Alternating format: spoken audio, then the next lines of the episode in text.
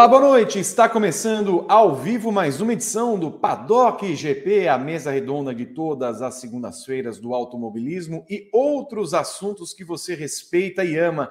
Afinal, depois de um torre do domingo, uma péssima manhã de segunda, chega o Paddock GP para alegrar a sua vida.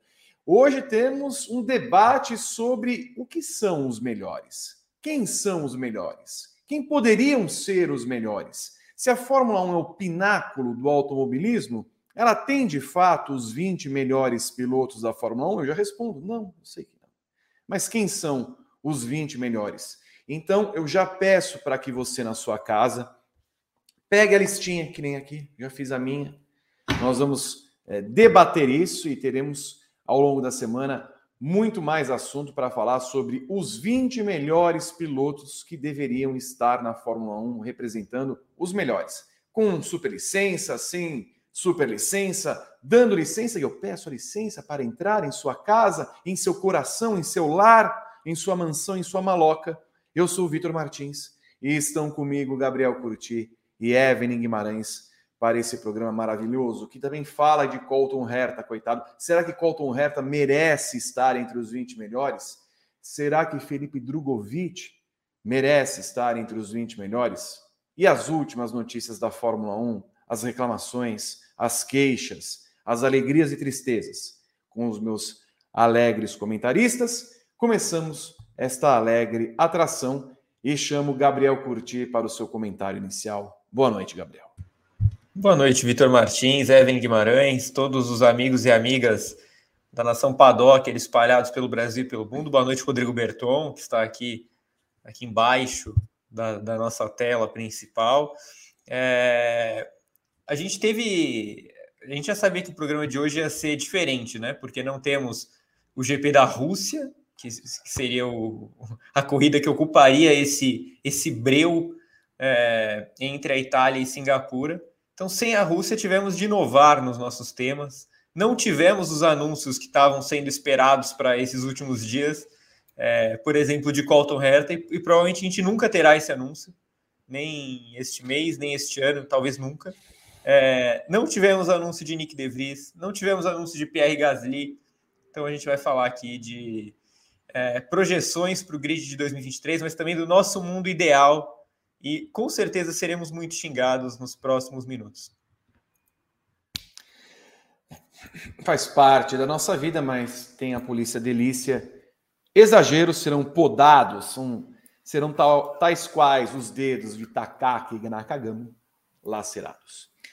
Evelyn Guimarães, o seu comentário inicial. Boa noite, minha camélia. Boa noite, Vitor Martins. Boa noite, Gabriel Curti, Rodrigo Berton, a família Paddock.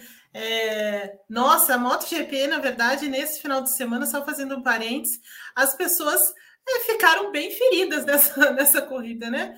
É, o pobre Fábio Quartararo, além de, além de ver o seu principal rival é, chegar na segunda colocação, ainda está com a barriga inteira dilacerada, quase no, na carne viva pelo acidente que ele sofreu e, e fora o Nakagami. Então, assim, é, aos senhores aí que cuidam das motos, né, vamos acender uma vela lá. Mas é, o meu comentário, na verdade, é sobre o Helmut Marko, né, que uhum.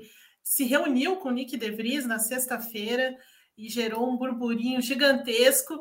E olha o Helmut Marko tentando passar a perna em todo mundo aí, né? Depois da apresentação do Nick De Vries na, no GP da Itália, e é o fato da, em conjunto com o fato da, da Red Bull ter desistido de, de lutar pela superlicença, de argumentar é, sobre a superlicença para tentar ter Colton reta em seus, em seus bancos no ano que vem.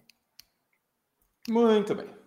Será que teremos De Vries com o tapete passado por Helmut Marko na AlphaTauri? E aí como fica o resto do grid? Esse grid está difícil de encaixar Mande sua mensagem pelas redes sociais. através do YouTube, apenas o YouTube hoje, nada mais que o YouTube, youtube.com/barra Grande Prêmio TV. Se você não se inscreveu no seu, nesse canal, faça agora, dê o seu like, que é sempre muito importante, ative as notificações e quando você ativar as notificações, é importante também que no seu celular você ative as notificações para que receba as que o Grande Prêmio espalha pelas redes sociais, sempre agora com dois vídeos no canal principal, com mais um vídeo no canal 2, Grande Prêmio 2, é, para você também acompanhar aqui no nosso YouTube. E eu já vou ao roteiro produzido pelo Gabriel Carvalho. Gabriel Carvalho não faz esse programa. É, ele pediu uma licença para ir à academia. Então, é, para tratar do corpício, ele foi lá então malhar o glúteo. Herta oficialmente fora de vaga na AlphaTauri. De Vries vem aí, é o primeiro tema. A primeira semana do intervalo da Fórmula 1 ficou marcada pela notícia de que Colton Herta não vai se transferir para a AlphaTauri em 2023. A Red Bull desistiu de conseguir uma exceção para que o americano tenha a superlicença e já começa a mirar novos alvos. Um deles é o holandês, o neerlandês De Vries. Agora nós vamos chamar neerlandês e GP dos Países Baixos. O país é, chama assim, então vamos adotar a nomenclatura. De, Vries virou o novo namoradinho da Fórmula 1, tá mal de namoro, depois que a grande performance dele se deu naquele GP da, Itra, na, no GP da Itália, é, quando ele foi substituto de Alexander Albon Ansucinha pela Williams. No final das contas, Gabriel Curti e Evelyn Guimarães. A FIA faz questão de manter as suas regras e não concede a exceção para a reta. Ela faz bem em manter rígidas as suas regras? Eu acho que não. É, a gente até teve essa discussão algumas semanas atrás, né? Sobre a FIA dar ou não a superlicença ao Colton Herta. É, e eu continuo defendendo a mesma, o mesmo ponto que eu defendi nas semanas atrás. Eu acho que isso abriria um precedente, sim. É, a FIA provavelmente seria pressionada outras vezes para ter de, de dar superlicenças a outros pilotos. O problema é a FIA acaba se enrolando num critério em que ela mesma criou, né? É, o Hertha não ter uma superlicença é um problema que não é exatamente um problema de regra como ela deveria existir, é um problema inteiro do, de como a FIA olha para a Indy. Esse, essa é a grande questão. Né? Se a FIA tratasse a Indy da maneira como a Indy deve ser tratada, o Colton Herta já teria superlicença e nada disso estaria acontecendo. É, então eu acho que a FIA deveria conceder a, a superlicença ao Herta até como uma forma de é, se redimir com a Indy, eu diria. Né? Você dá a superlicença ao Herta e, e imediatamente ajusta os parâmetros de pontuação para a categoria porque é inadmissível a, a, a Indy ser tratada como algo menor do que a Fórmula 2. É, a Indy deveria ser tratada não no, em, em grau de paridade com a Fórmula 2, mas como algo muito maior, né, muito mais importante. É, a, a Indy tem uma escada toda para você chegar nela, não é? É, é claro, a gente tem é, exemplo de piloto pagante na Indy, assim como a gente tem exemplo de piloto pagante na Fórmula 1. Mas assim como acontece na Fórmula 1, os pagantes também tiveram de passar por outras categorias. Então, por exemplo, o Dalton Kellett, que provavelmente é o pior piloto do grid da Indy, né? Se não for ele, é o Devin De Francesco. Ambos passaram por categorias de base da Indy. Né? Ambos fizeram como, como faz, por exemplo, o Latifi. O Latifi é tão ruim quanto, né? Nos parâmetros da Fórmula 1. É, eu só, só falei de canadense aqui, né? Peço perdão ao Canadá. Um falta, falta um só. Não, o Stroll não vou falar mal dele, não. Ah, bom. É, mas, mas eu, eu, eu não consigo entender por que, que a Índia é tão marginalizada nesse aspecto pela, pela FIA, né? Pela, na questão da superlicença tal. Então, é, a gente sabe que tem uma, uma rivalidade, uma rixa entre Indy e FIA, né? O fato da Indy não ser um campeonato mundial, coisa e tal. Mas mesmo assim, isso não deveria afetar os pilotos da Indy. Isso deveria ser uma questão que deveria ficar entre, entre os organizadores que se entendessem. Os pilotos não deveriam pagar o pato por isso. É... E acho que o Colton Herta está pagando um pato por uma rivalidade entre Indy e FIA. Eu, eu espero que essas questões sejam revistas em breve, mas provavelmente, se elas forem revistas, e acho até que elas serão revistas, vai ser tarde demais para o Hertha. E eu concederia licença com certeza. Guima, você concederia, fosse lá a nova CEO da, da FIA? Eu, eu, sim, eu, eu, concordo com tudo que o, que o Gabriel falou. É, eu acho que a FIA deveria abrir, é, abrir essa exceção, mas assim, já emendar a revisão, sabe? Assim, porque eu acho que todos os argumentos que foram colocados na mesa, tanto pelo, pelo Colton Herta, por sua equipe, né, o pai dele, é, os próprios argumentos que a Red Bull trouxe né, para tentar essa abrir os olhos, né, para tentar convencer é, o pessoal da FIA que ele merecia, né, porque que ele tinha é, a, quilometragem, a habilidade é, e, e, tudo mais que eles exigem para que você tenha a superlicença. Então, é, sabe, todos os argumentos são fortes o bastante para você abrir esse, abrir esse precedente, digamos assim, mas entrar com uma revisão mesmo, falar, opa, acho que realmente as coisas precisam mudar. Eu entendo que a FIA queira é, restringir o acesso à Fórmula 1, porque afinal de contas ela considera a categoria máxima, é, a categoria top, é, é ula ula e coisa e tal, é, uhum. mundial e coisa e tal, mas assim, é, precisa entender também esses critérios, né? A Fórmula Indy, nós, como o Gabo falou também, a gente já falou sobre isso também. Assim, ela não pode ser comparável à Fórmula 3. Né? Ela não é uma categoria de acesso né? Então, assim, e outro, é um campeonato robusto, é um campeonato de grande investimento, com grandes fábricas é, envolvidas, com história, enfim, tem a maior corrida do mundo no campeonato da Indy, é, desafios diferentes, em pistas diferentes, com carro muito diferente. Então, assim, não, não tem como você ver a Fórmula Indy dessa forma. Né? Então, assim, ainda que a, a, exista alguma questão política nisso, e existe, né? Porque a, no fundo a FIA quer forçar é, esse caminho de Fórmula 4, Fórmula 3, Fórmula 2 e Fórmula 1. No fundo, é isso, ela quer que fique dentro desse, desse aspecto, desse parâmetro, e não abra para outros, é, outros universos, né? Fique ali dentro do, da, da chancela dela, e você tem o Mundial de Fórmula E agora e o Mundial de Endurance, o Mundial de Rally, é, de, o Mundial de Rally.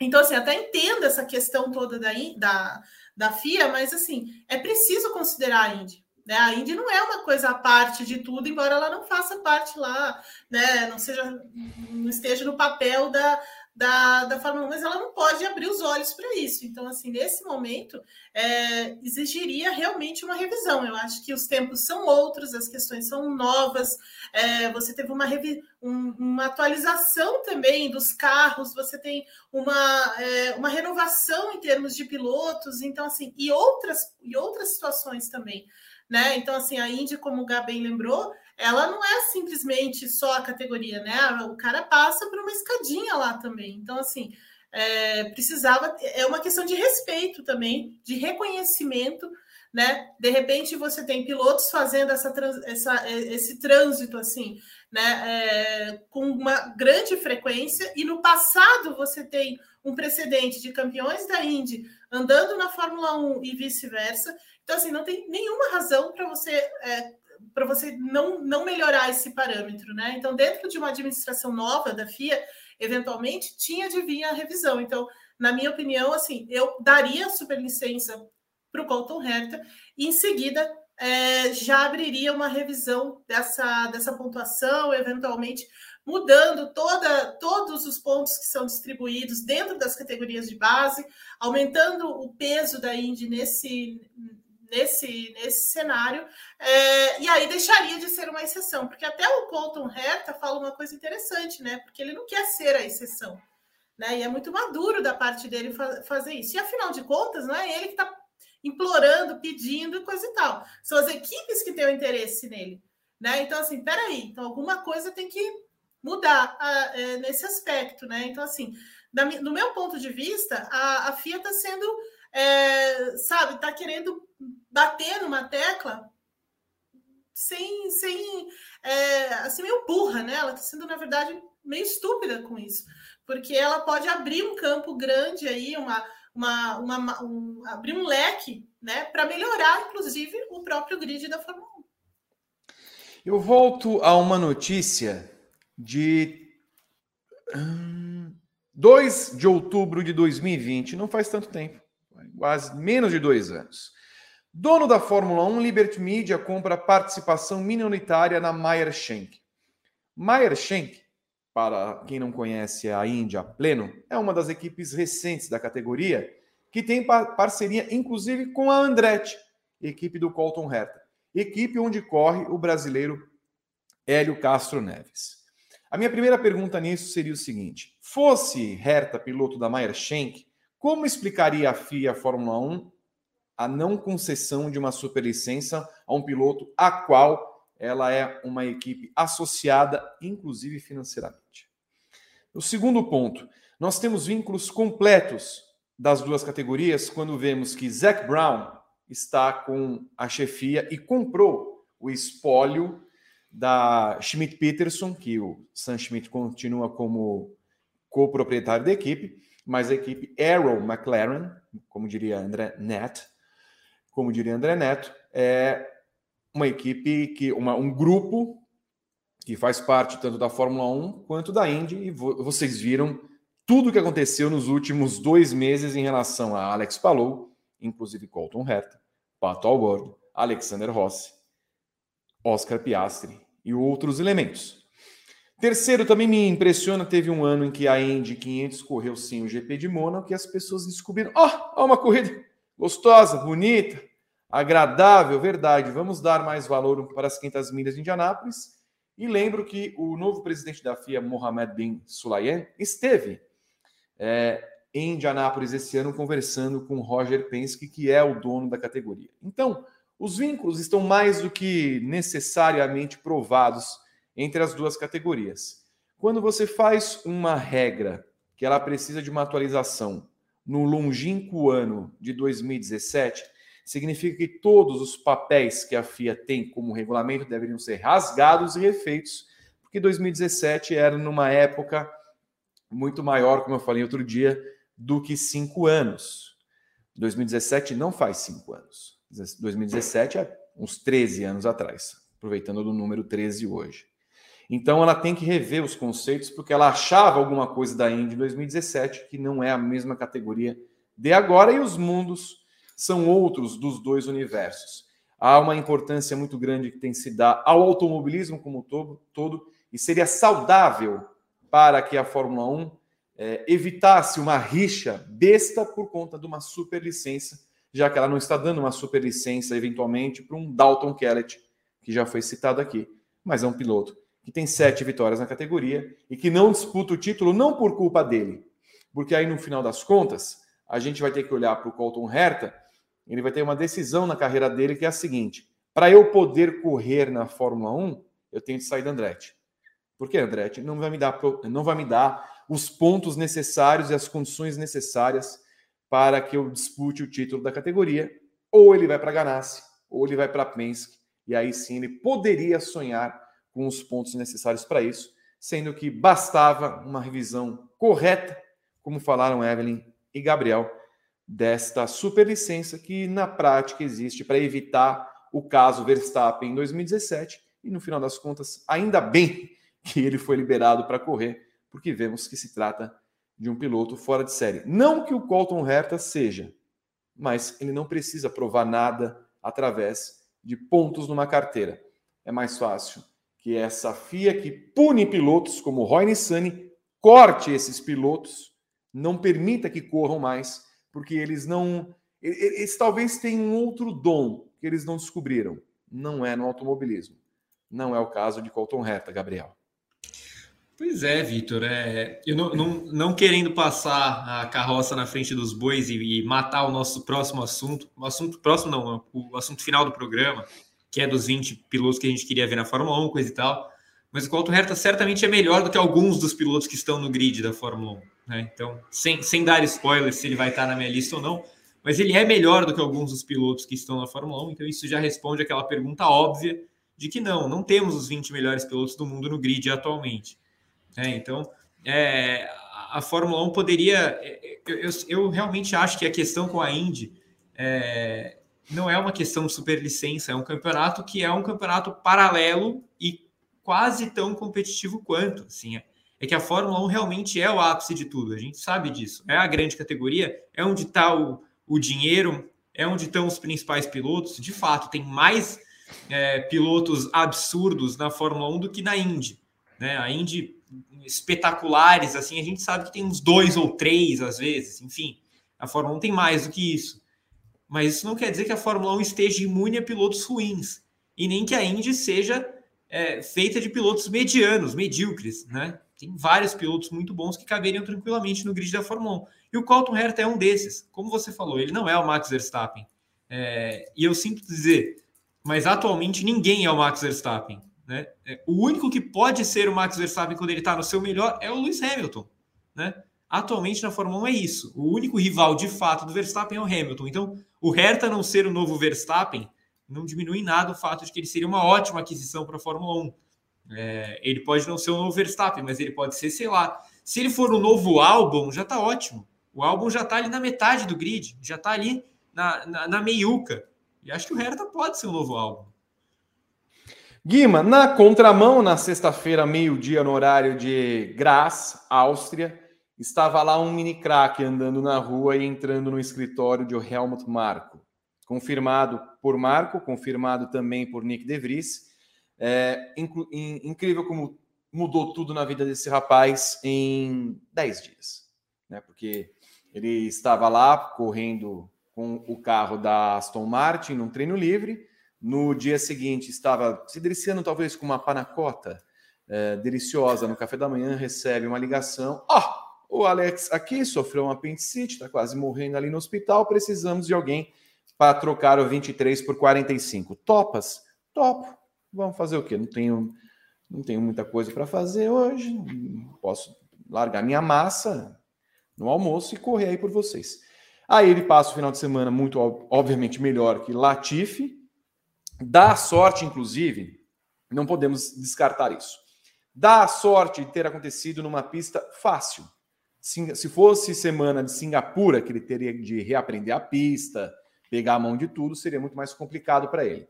Então deu sorte ainda alinharam as estrelas para que acontecesse em Monza. Termina na nona, na nona colocação e todo aquele buzz que tinha de ele ser eventualmente piloto da Williams, o Yoss Capito começa, não, bom, ótimo, muito bonito, inclusive tem cara quadrada ali, não sei o que lá mais. Aí, de repente, vai testar pela Alpine e incrivelmente aparece no escritório de Helmut Marko. O tapete está sendo realmente puxado mas no final das contas está sendo três é, equipes querem De Vries. Eu queria que você falasse primeiro, faz sentido a Alpha Tauri ir atrás de De Vries, um piloto de 27 anos? Não, não faz, né? Porque em tese a AlphaTauri é criada para absorver e para fazer com que os pilotos do programa, né, os jovens pilotos do programa lá da Red Bull, ingressem na Fórmula 1, vai prepará-los para então é, entrar na, na, equipe principal. É, em tese é isso, né? Para isso que ela foi criada, mas é, não tem sido assim, né? Não tem sido dessa forma. A, a Red Bull tem encontrado algumas questões aí dentro do próprio programa, né? Então, assim, é, os pilotos não estão chegando ainda naquele é, patamar é, em que não vamos. Você está pronto para a Fórmula 1, vamos apostar em você e tudo mais. Então, assim, tem muita gente ali que parece que está chegando e de repente não, não, não ganha essa, é, essa chance. É, e por outro lado, eles escolhem o, o, Tsunoda, assim, né? Obviamente por causa da Honda e coisa e tal, mas não, é, não era o primeiro, não era, não era o cara a ser, a ser escolhido se as coisas fossem, é, fossem diferentes. Então a AlphaTauri também está nessa, nessa questão meio atrapalhada ali. Ela tem todas, ela posta todas as fichas dela no, no Pierre Gasly, né? Com toda razão, porque o, o Gasly, depois que ele tem aquela é, aquela puxada de tapete de verdade na, na Red Bull, né? Que ele fica um mês só, é, aliás, é, fica meia temporada só na, na equipe e eles já tiram, e nunca mais ele tem nenhuma chance, né? E o cara é, venceu corrida pela AlphaTauri, o cara carrega a equipe no, nas costas e por, e por aí vai. É, e continua lá, assim, Gasly não tem mais o que fazer na, na AlphaTauri, né? Assim, é bom para a AlphaTauri, mas não é bom para o Gasly. Eu acho que o que está rolando é o Gasly querendo sair muito fora, porque é a chance, digamos assim, é, um, é uma chance é, que aparece de forma inesperada, porque ele já tem o contrato lá e tal, mas é uma chance de escapar desse, dessa, é, desse círculo, né? Que se, se esse, esse ciclo é, vicioso que se tornou ali a vida dele dentro da Red Bull, porque ele não vai subir para a equipe principal, porque o, o Helmut Marko não, não gosta muito dele, né? E nem gosta dele lá na AlphaTauri, para falar bem a verdade, é só estar tá ali por causa dos pontos, enfim. Então não tem uma, uma, uma vida ali, um caminho para a Red Bull, e agora surgiu a questão da Alpine. Então ele me parece que ele quer muito ir para a Alpine é, de qualquer jeito para escapar dessa, dessa AlphaTauri. Então o Helmut Marko, como disse algumas semanas, é, não quer ficar no caminho do, do Gasly, mas ele precisa achar alguém para colocar lá no lugar do Gasly. A aposta era toda no Colton Herta, e daí já é uma coisa totalmente comercial, né, voltada para esse mercado americano, que a Fórmula 1 tanto deseja e coisas nesse sentido. A Red Bull também quer entrar é, de cabeça nisso e não dá nada certo. Então, assim, as coisas meio que começam a desmoronar é, semana a semana e aí surge esse Nick De Vries, como você falou, é, que estava comendo a, né, a, a, o café da manhã lá lindamente em, Monza e, e, tem, e, dá uma sorte danada de ser uma corrida cheia de, de, de, questões aí com punições e outras situações e ele é, acaba fazendo uma acaba pontuando e coisa e tal, mas sentido mesmo não faz nenhum. E Gabriel Curti, faz sentido? Ou, na verdade, também isso denota que realmente a cada ano percebemos que o, o programa da Red Bull não tem prestado para muita coisa?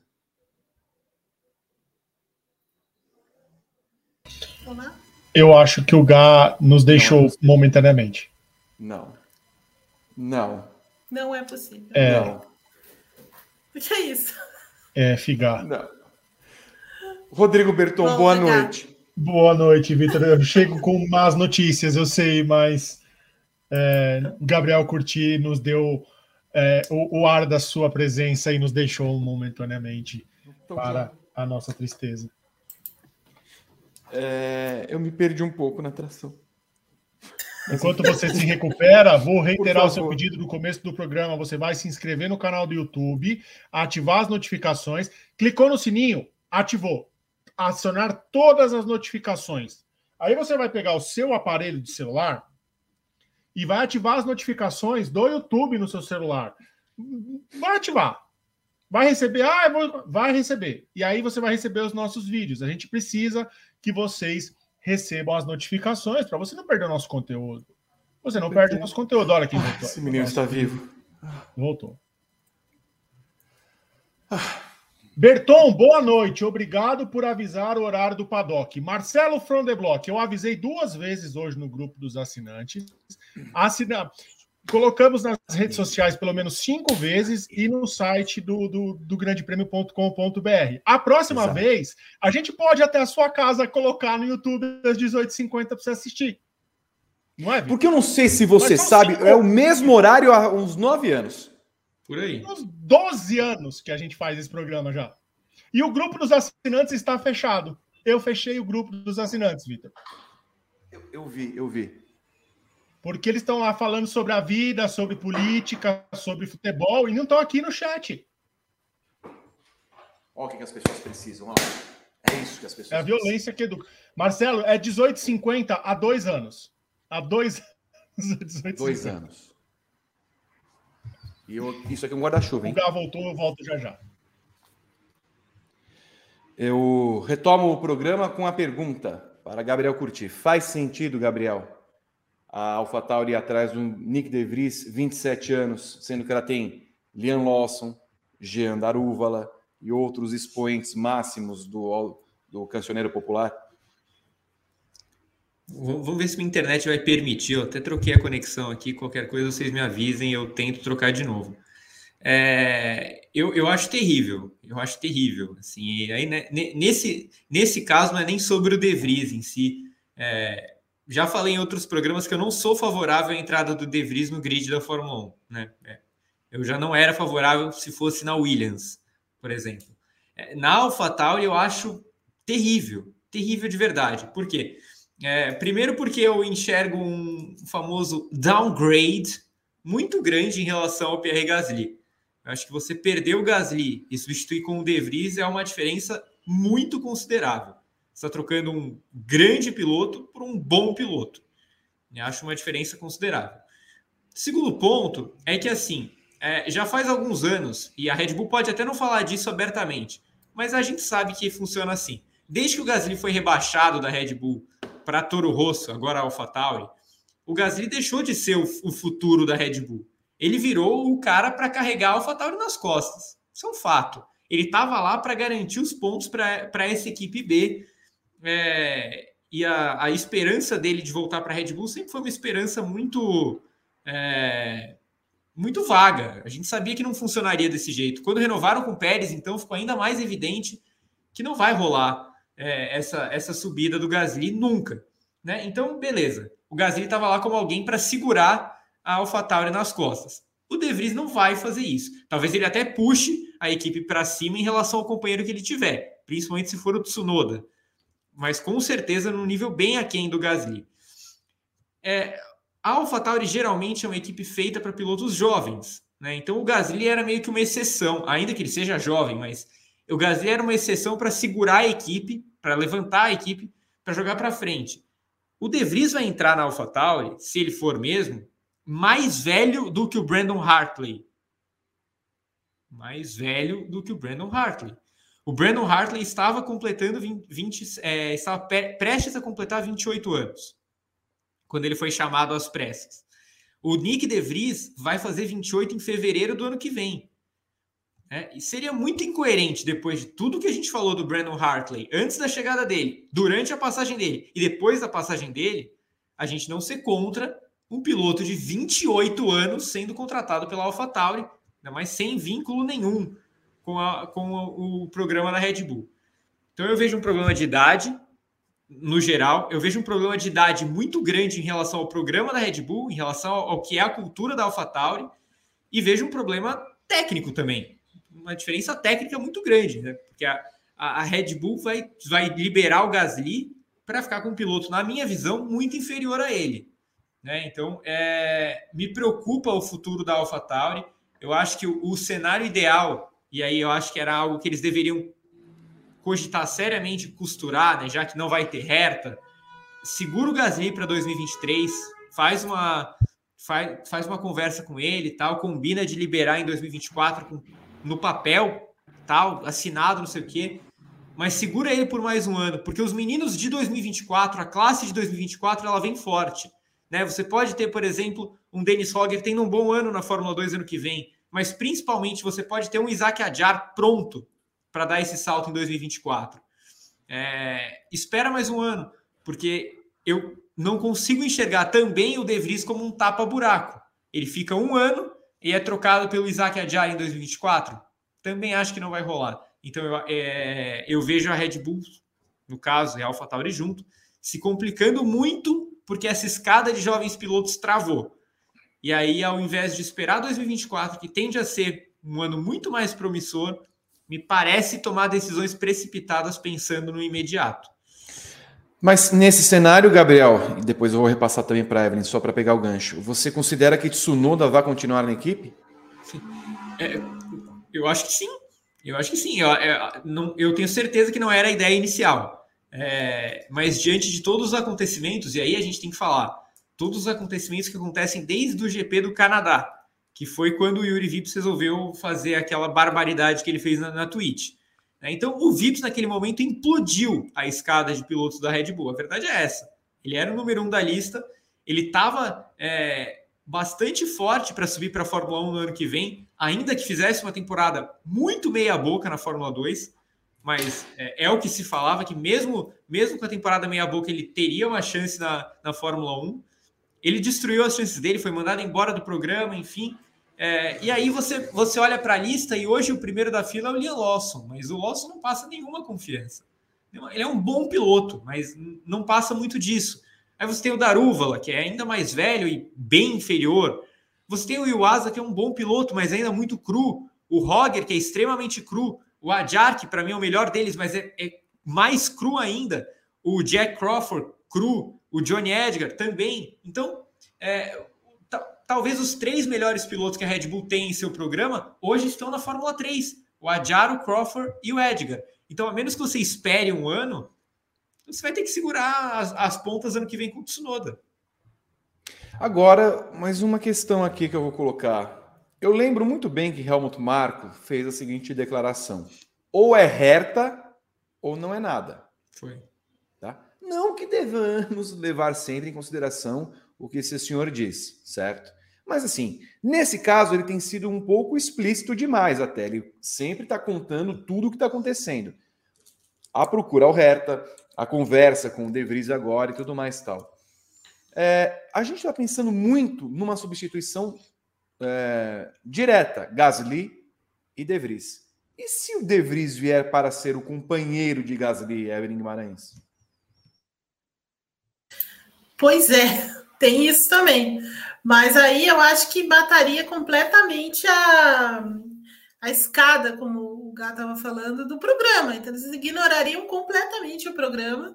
E, sabe, porque bem ou mal, o faz parte disso, né? Ainda que, a Liga, ainda que tenha essa, esse peso da Honda por trás, é, ele representa isso junto com, com o Gasly ali. Então, assim, ok, dá para defender a, a, permanência ali nesse sentido, né?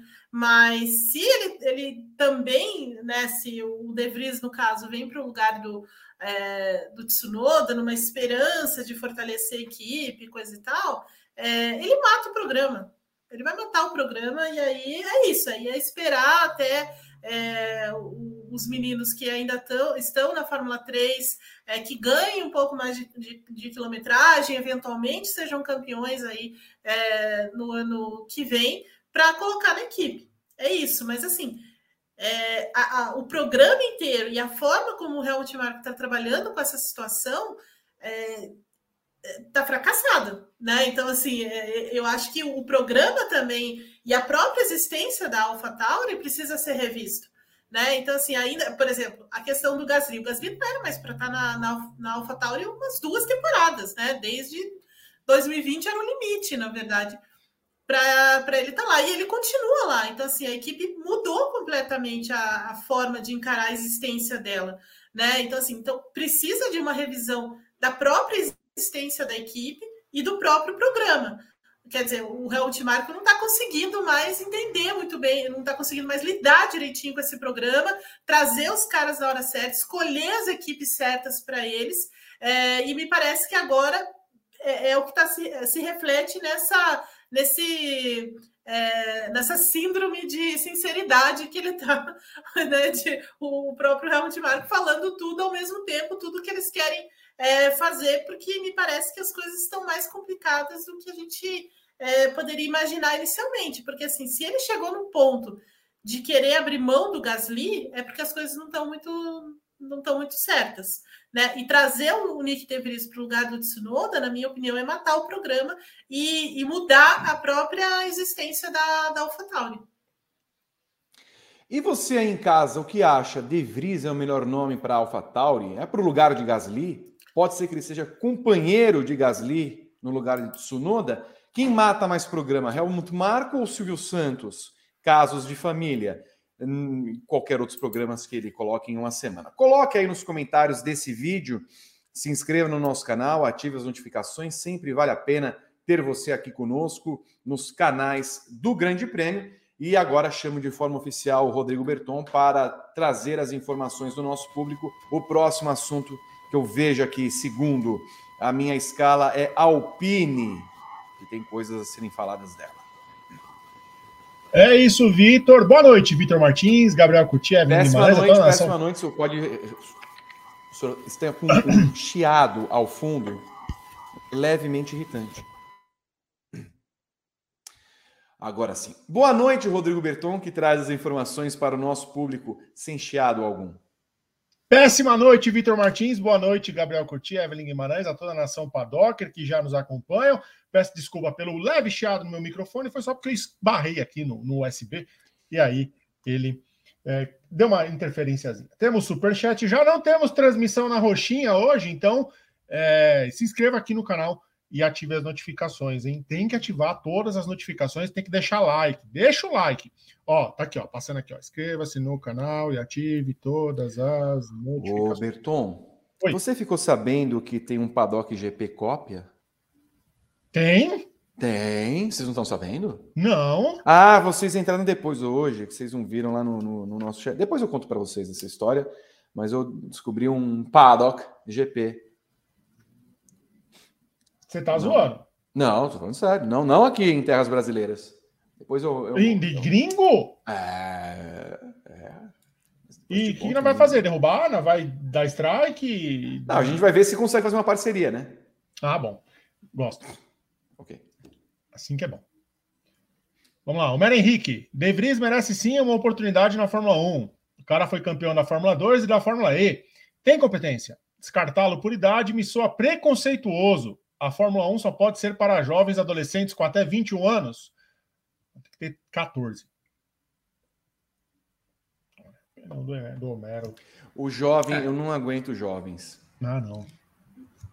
Assim, eu. Calma, é, Preconceituoso é uma palavra um pouco complicada, né, Homero? Com todo respeito à sua opinião, eu respeito muito a sua opinião, mas é, também gostaria que você respeitasse a nossa. A gente não está sendo preconceituoso com senhores de, de 28 anos, né? Até porque todos nós aqui estamos ou passamos dessa idade já.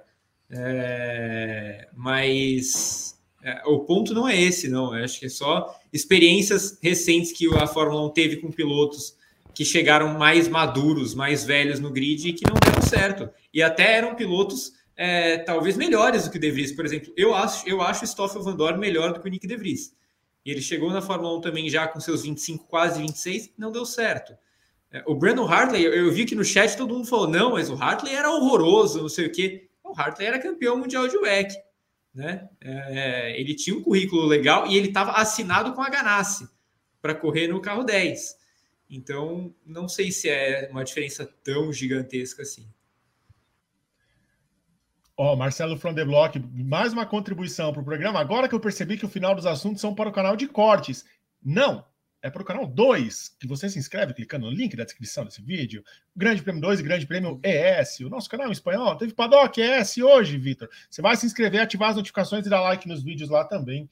E não, Renato, não coloquei o CD do AO, coloquei o do. do a, do sei lá qual que coloquei, não foi desse aí não.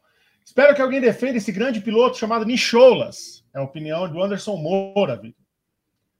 E ele fala também: Vitor Martins entraria entre os 20 melhores? Sim. Se for este Vitor Martins, sim. Que também tem 27 anos. Rafael Batista. Facilmente. Vitor. Hum. Vitor. Aliás, pouco se fala. Hoje o Vitor me pediu fotos dele. Eu peguei duas fotos com quase 10 anos de diferença. Não se vê diferença nas fotos. Pouco se falou. Não é, Vitor? É verdade, eu tava vendo isso daí mesmo que não, não mudou muito. Só alguns pelos brancos aqui. É, isso aí, o, o, o, aquele shampoozinho lá ali. É no Get. Paga nós aí que a gente fala. Vitor, se o Verstappen é? abandona a Fórmula 1 e entra no exército holandês, ele se torna um verdadeiro guerreiro Netherlands? Hum. Quem que mandou isso aí? O, o Rafael, Rafael Batista. Batista. Quem mais? Hum. Quem mais? Guerreiro. Bom, bom guerreiro. Aliás, o Holanda quer levar quatro goleiros para a Copa, Victor. né? Que maravilha. É. Nenhum presta. Que fala. Mas, mas pode levar quatro? Você tá com muito delay. Agora você entrou numa, num modo 8-bit. É verdade, B. E parece que você tá na minha é. casa, é. naquele estilo de programa. Cuidado para não, não caírem as coisas. É nesse momento que as coisas ficam piores. Vai embora daqui. Fora. Fora do programa venha em melhores condições. Fora. que isso? isso. Não estou bom hoje. Se não se apresentar é, tranquilamente para o programa, não venha para o programa. Ah, faz favor. Ficou falando lá do, do Marcelo From the Block, né? Que tá pegando um ou outro trecho. Agora tá entrando agora no nosso mundo e não vem aqui com boa internet. Não faça então o programa. Pedro Prado entra no lugar. Meu Deus. A Alpine segue inconformada com a saída de Oscar Piastri para a McLaren em 2023 e deu indicações de que pode até encerrar a sua academia de pilotos. Quem termina mais programa? A Alpine, Helmut Marko ou Silvio Santos? Ou a Rede TV? Em entrevista ao diretor executivo, está executivo aqui, Lohan Rossi, lamentou os investimentos feitos no piloto e a saída para a rival McLaren, como diria Andréas Neto. Não tenho certeza se quero continuar investindo nesses pilotos, ou então vou ter de trancá-los em um contrato que pode não ser atraente a eles. Como se resolve isso? Agora estamos realmente nos perguntando se continuaremos ou não, além do nosso elenco atual, com quem honraremos até o fim nossas obrigações. Nós nos perguntamos se vamos aceitar novos pilotos. Por que faríamos? Disse Lohan. O choro da Alpine, Gabriel Curti, tem algum embasamento? Pelo amor de Deus, né, gente? É... Assim, a, Alpine ficou enrolando meses e meses para saber se renovava com a Alonso ou se subia o menino que estava lá no programa dela é, desde sempre. Beleza. Ela, ela enrolou tanto, mas tanto, que os dois foram procurar novos ares. Né? É, então o Alonso, naquele modo carinhoso dele, foi para Aston Martin, né, de uma forma um pouco estranha, mas foi. E o Piastri, ao invés de ir para Williams, porque a verdade é essa, né? O contrato, a, a ideia da Alpine era colocar o Piastri na Williams. Então o Piastri, ao invés de ir para Williams, foi para a McLaren. Ele deu um salto na vida, né? Na época a gente não sabia se ele iria para a McLaren ou para a Alpine, então ali parecia realmente algo meio tanto faz, mas entre McLaren e Williams, obviamente, ele fez a escolha correta em ir para a McLaren. Então a Alpine ficou de mãos abanando e, e, me surpreende muito, né? Já que a gente está falando, já, já falamos de política aqui, né, no começo do programa, teve um termo é, horroroso que se popularizou bastante uns quatro anos atrás, chamado autocrítica. Né? Não sei se vocês lembram desse, uhum. desse termo, ficou tão popular na política. É, me surpreende que a Alpine não faça uma autocrítica, sinceramente. É, no momento em que, a, em que a equipe deveria pensar em como se reestruturar para que problemas assim não acontecessem, ela não perdesse mais jovens talentos, ela pensa em mandar todo mundo embora. Sabe, qual que é o sentido disso? Então, é, me parece que o, o, Gabriel Carvalho foi muito feliz no, no, no, no termo que ele usou no roteiro, além do executivo, que é um belo um belo termo. É, eu acho que ele foi feliz no termo choro da Alpine, né? realmente é choro. A Alpine está chorando, está aí se queixando da vida, ninguém gosta de mim, todo mundo me passa para trás, não sei o quê. É, e a gente olha para o programa da Alpine e assim, por mais que ainda tenham pilotos é, que estão em formação, né, como por exemplo o Nikola Tsolov, um búlgaro que parece muito promissor, ela tem também outros pilotos Não. Sim. Hum. Jack Durham, ah. Caio Collet e o próprio Adriano Davi, que são bons pilotos. Então, ela tem nesses quatro pilotos com potencial para pleitearem uma vaga na Fórmula 1 dentro de alguns anos. Ela vai abrir mão deles, né? É, só seria pior se ela abrisse mão de todo mundo e ficasse com o Ali Caldwell. Aí ela, ela fecharia com chave de, de M aquele, é, a sua decisão pós-Piastri me parece muito claro, Evelyn Guimarães, que a decisão da Alpine é o marido está lá no sofá com a amante, e aí eles querem, na verdade, depois de tudo, jogar o sofá fora para evitar que, que, não tenha mais a traição. É. é. na verdade, assim, em vez de acabar com o programa, a Alpine tinha que aprender a conversar com os caras e a fazer é, contratos, né? Esse seria o mais importante aí dentro dessa, desse cenário, né? Então, assim, ser, ser, ser mais transparente, é, aproveitar os caras que ela tem, né? Então, assim, ela ficou meses, ela ficou ela passou seis meses enrolando é, o, o Piastre, né? Então, assim, só depois ele descobriu que um documento que eles tinham que ter entregue para ele é, logo no começo do ano, ele só entregaram mais tarde, é, e aí ele descobre aí que, na verdade, o plano era colocar colocá-lo na Williams e não na, na, na, na Alpine, e com o, o, Alonso eles ficaram simplesmente empurrando com a barriga ali até que é, o Alonso aí começou a, a dar aquelas, é, aquelas alançadas. É, basicamente é isso. Se vocês quiserem ler depois.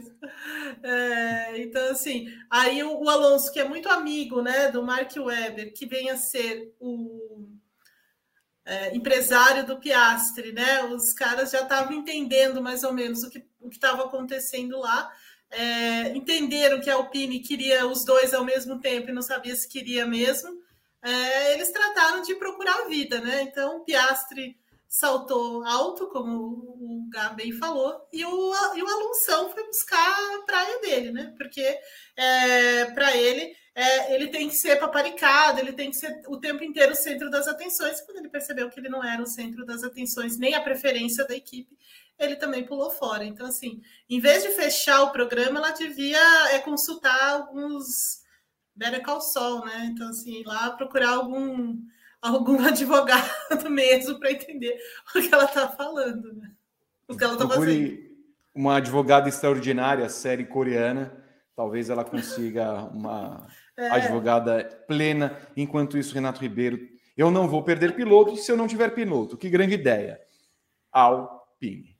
Muito bem. A hora que Parabéns. voltou, só para saber se voltou bem, vamos ver se está tudo bem. Agora sim. Voltou, Acho né? que sim. Acho que sim. Muito obrigado. Olha, pra... foi com emoção aqui. Muito bem. Muito obrigado. Só para saber se está bem, daqui a pouco, então, você traz mais informações do nosso público. O... Próxima pergunta é se as dificuldades em fechar com o substituto de Alonso motivam essas declarações, Gabriel. E acrescento, eu me, eu me compadeci quando o Zac Brown veio do nada falar: Otmar é bobo. Mas achando que na real é verdade. Cara, eu achei meio desnecessário isso também, né? Aquele negócio do. O cara tá estatelado no chão assim, o Zeke foi lá e deu um chute na pança do Ot. Bifa. É, fiquei, fiquei um pouco, achei um pouco pesado, mas é, assim, ele, ele está agindo feito um bobo nessa história, né? Assim, a Alpine, como um todo, está, foi feita de boba, isso é um fato. Né? Até, até vi aqui que a Daniela, Daniela Oliveira perguntou se o plano era Piastri na Williams mas não renovaram com o Alonso. O que a Alpine queria? A Alpine queria ficar com o Alonso. O problema é que o Alonso deu no pé. A Alpine enrolou tanto para fazer esse programa do Piastri na Williams, para tomar essa decisão e ficar com o Alonso, o Alonso se cansou e foi embora. Então ela ficou, acabou ficando sem os dois. É, então a Alpine foi feita de idiota mesmo. É, e o Otmar é a figura que acaba sendo a figura central nessa história, porque ele é o chefe do time, ele é o cara que, que toma as decisões, é o cara que saiu da Aston Martin para poder ter mais é, notoriedade nas suas decisões, né? Então, é, ficou ruim para ele, ficou ruim para o coitado. E eu acho que sim, é óbvio que a, o fato da Alpine não estar conseguindo fechar, não é nem o substituto do Alonso, né? A Alpine não está conseguindo fechar com Gasly, é isso que está acontecendo. É, então, nesse caso, ela parece meio desesperada do que vai acontecer. E, e outra coisa, né, Vitor? Caso dê uma zebra aí, e vire De Vries e Gasly na AlphaTauri, o que eu não acho muito provável, mas pode acontecer. Se isso acontecer, é, tudo indica que a Alpine vai acabar ficando com o Mick Schumacher, né? Que é o cara que o Ocon tá fazendo a maior propaganda para ele ir para lá, né? O Ocon não é burro, né? Além deles serem amigos, ele sabe que ele é muito mais piloto que o Mick Schumacher. Mas enfim, isso é um parêntese só. Mas é importante lembrar que outrora a própria Alpine chegou a descartar o Mick Schumacher. Então, assinar com ele agora seria meio que admitir de vez o fracasso nessa história toda. Então, a Alpine o tempo todo tá. boa essa. Vai daí, boa Evelyn Guimarães. Muito boa essa. Não. Olha lá, tá vendo? Mais uma. Péssima Zofneuer. Péssima. Esse foi melhor que esse foi melhor que foi, Qual a diferença? Qual a diferença, Evelyn Guimarães? É porque ele veio acompanhado de uns cinco reais ali, né? Eu acho. Ele veio acompanhado de um dinheirinho lá. A Evelyn tem um bom ponto. Pelo amor de Deus, sabe? Ô, Guima. Que isso? O quê? Não foi você que tirou ele? Não. Desta ah. vez, não. Merecia. Eu pensei que você tinha dado um corte dele. Não, mas não, não tem problema. Ô, Guima, ele, o Otmar tá fazendo um péssimo trabalho? É, na, no, no, gerenciamento da equipe, no, nesse, né, nessa, nesse departamento aí pessoal, digamos assim, nos recursos humanos, sim, está fazendo um péssimo trabalho, porque ficou enrolando ali, achando que tinha o Alonso nas mãos. É, foi bem ingênuo ali achar que o Alonso ia esperar e que ia negociar de qualquer jeito, porque supostamente eles achavam que, na verdade, o Alonso não tinha para onde ir, né? E que no momento em que, é, antes do, do Vettel de fato anunciar que ia sair, não tinha muita opção para o Alonso no, no, grid, isso é verdade, né? Não tinha muito para onde o Alonso é, virar a sua nau, né? Então, assim, ele tinha que, que ver o que ia acontecer. É, mas a partir do momento que o Vettel anuncia que vai sair, aí abre uma vaga interessante para o Alonso, né? É, aí pular fora da Alpine, eu acho que ele já estava meio, meio que é, meio que se encheu né, dessa, dessa enrolação toda, já sabiam como os, os, os, contratos, é, já sabiam mais ou menos o que a equipe queria fazer é, envolvendo o Oscar Piastri e tal. E eu acho engraçado que o Alonso depois fala na maior, né? Ah, nossa, eu fiquei surpreso de ver que o Piastri não aceitou a, a Alpine, como se ele não soubesse o que, ia, o que tinha o que ia acontecer com o Piastri, né? Mas ok. É, Exato. Mas nesse ponto Hã? Exato. Né? Como se ele não soubesse o que ia acontecer. Então, eu, eu achei interessante essa declaração do, do Alonso. Mas é isso, né? É, eu acho que não é a praia do, do Zofnoyer mesmo ficar trabalhando dentro do recursos humanos aí. Ele é um ótimo cara da, da parte técnica, e isso ele está fazendo muito bem na, na Alpine. O carro da Alpine realmente vem evoluindo ao longo da temporada mas pessimamente no, na condução e, e, nas decisões do que fazer com seus pilotos, né? Porque aí tem que ser muito, é, quer dizer, foi uma coisa muito especial você perder dois pilotos é, em questão de horas, né? Muito bem, eu tô, tô, até esperando, sei lá, o Ocon anunciar que vai ser piloto da Red Bull ano que vem. A Red Bull tirou o, Verstappen, tirou o Pérez, e aí a Usoff não era coitado, vai ficar Tal qual o urso no desenho pica-pau, olhando com aquela é, mas, é, mas o Ocon com o Verstappen, acho que não é longe demais, né? É. Imagina, o Ocon, o Ocon vai fugir do Gasly para ir para o Verstappen. É, não, não vai dar muito certo. Eu quero chamar agora o Rodrigo Berton, que parece estar ok, para trazer as informações do nosso público, porque o próximo assunto é o assunto que vocês esperavam. Quem são os 20 melhores pilotos que deveriam fazer parte da Fórmula 1? Bertão. Rafael Batista, ele falou que falar darúvala dá uma coisa na garganta. Darúvala, não dá darúvala. nada na garganta, darúvala. E ele mandou mais dois reais perguntando: Tsunoda, com 1,58m, pode fazer uma autocrítica? Ele eu bania. Isso? Ah, eu bania. É banimento isso aí. É, é, que ele, é, que, é que ele é legal. José Renato Coelho de Souza, reclamações do Choronço antes da terceira corrida de 2023. Eu baniria também. Não pode chamar o Alonso de Choronço. Pode sim, porque chora. Chora muito, né? Pode sim. Muito. É, é isso, Vitor. Essas foram as mensagens. Só? Só. Meu Deus do céu. Bom, vamos acabar logo com isso aqui então, porque não. E não tem 300 likes, hein, Vitor? Não tem 300 likes. Tem 360 pessoas na live e não tem 350 likes. A gente preparou um material, eles não dão, eles não colaboram. Não, eles não colaboram. Aí eu pensei, tá muito nervoso, Bertão. Não, não. A minha colostomia já tá saindo aqui. Que isso? Que isso? Todo o embrólio sobre a posse. Pode ficar aí, Bertão, que você vai participar. Sobre a possibilidade de Colton Herta correr na Fórmula 1 em 2023 levantou a eterna discussão se a categoria realmente é o pináculo do esporte a motor e carrega a sua baila os 20 melhores pilotos do mundo. Realizaremos então um exercício diferente. Dos pilotos atuais da Fórmula, da Fórmula, não tem um, segundo aqui o roteiro, da Fórmula, que é uma, pode ser uma Fórmula de Bhaskara, quais não podem estar considerados nesta matemática? E quais nomes substituiriam para fechar uma superliga do automobilismo? O que faremos agora então é uma discussão em várias etapas que você vai ver é, com artes muito mais é, é, diversificado e especificado é, em um vídeo no final de semana, mas queremos trazer aqui com vocês esta análise inicial e queremos que vocês coloquem aí é, os pilotos que vocês é, escreveram.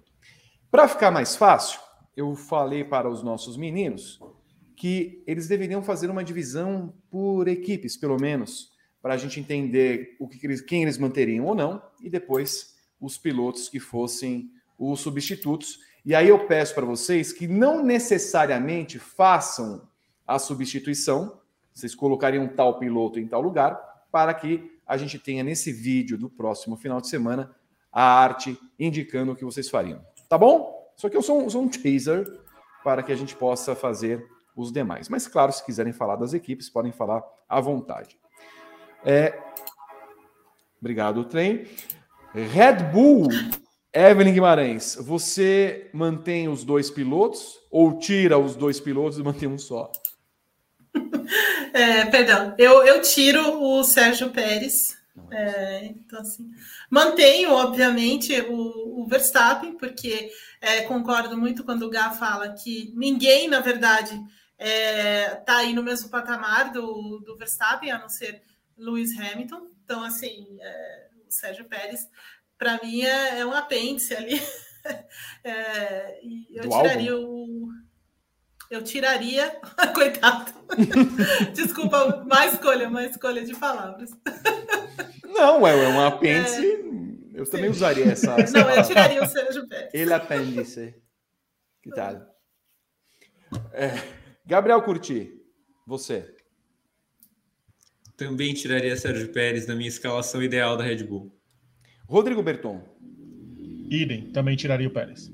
Muito bem. Lembrando que assim, nós não vimos o grid um do outro, tá? Então eu não Sim. sei o que, que, eles estão pensando, mas os quatro tirariam Sérgio Pérez. Eu até coloquei num, num patamar abaixo aqui para ver se depois eu conseguia reescalá-lo em alguma outra equipe. Vamos para a Ferrari, Evelyn Guimarães. Leclerc e Sainz. Manteria. É, Leclerc e Sainz. Gabriel Curti. Mantidos. Para mim, é uma das melhores duplas do grid e eles não têm culpa de que a equipe é paspalhona. Rodrigo Berton. Eu mantenho. Desde o ano passado, para mim, é a, é a, dupla mais legal das equipes é o Bonito, Leclerc e o Sainz. Esteticamente Também. legal, né? É, esteticamente, os dois são bons pilotos. O, é o menino é parecido com o Gá. Também, então, por enquanto, estamos 100%. Eve Guima, Hamilton e Russell. Eu mantenho também Hamilton e Russell na, na Mercedes. Gabriel Curti. Essa, para mim, é a melhor dupla do grid atualmente, né? Isso, isso, é, isso é algo muito fluido. Pode mudar no ano que vem, pode mudar até no final do ano. Mas neste momento, 19 de setembro de 2022, a melhor dupla do grid é da Mercedes, eu manteria. E você, Rodrigo Berton? Manteria também. Também, por enquanto, então, 100%. Como estamos nesse momento fazendo isso, nós estamos usando a base atual. Alonso Ocon, Evelyn Guimarães. Ah, tá. A gente vai. Ah, eu pensei que a gente. Desculpa, eu tinha entendido diferente, mas então eu, eu mantenho também o Alonso e o Yoko. Você tinha, tinha puxado alguém para cá, é isso? Não, é porque a, a, quando eu formei o meu grid, eu, eu formei uhum. hipoteticamente para uma temporada 2023. Então, assim. Tá bom. Eu, então, só para entrar. Pra... O, o Alonso está em outro lugar. Obviamente vai estar na Aston Martin para você. Na Aston Martin, sim. Perfeito. Então, Gabriel Curti? Idem. O Alonso está na Aston Martin aqui na minha lista, mas o Ocon está na Alpine. Perfeito. Rodrigo Berton? Na minha também. Muito bem. Bom, por enquanto tudo ok. Então, só para pular, a gente, como citamos a Alpine, Vettel e Stroll, Alonso e Stroll. Alonso, vocês já colocaram, estaria no grid qualquer um. Vetão, tivesse a opção de seguir, manteria entre os 20, Evelyn Guimarães? Eu manteria. Eu manteria, eu manteria uma dupla legal, Alonso e Vettel. Gabriel Curti? É a minha dupla na Aston Martin, a dupla da terceira idade, Vettel e Alonso.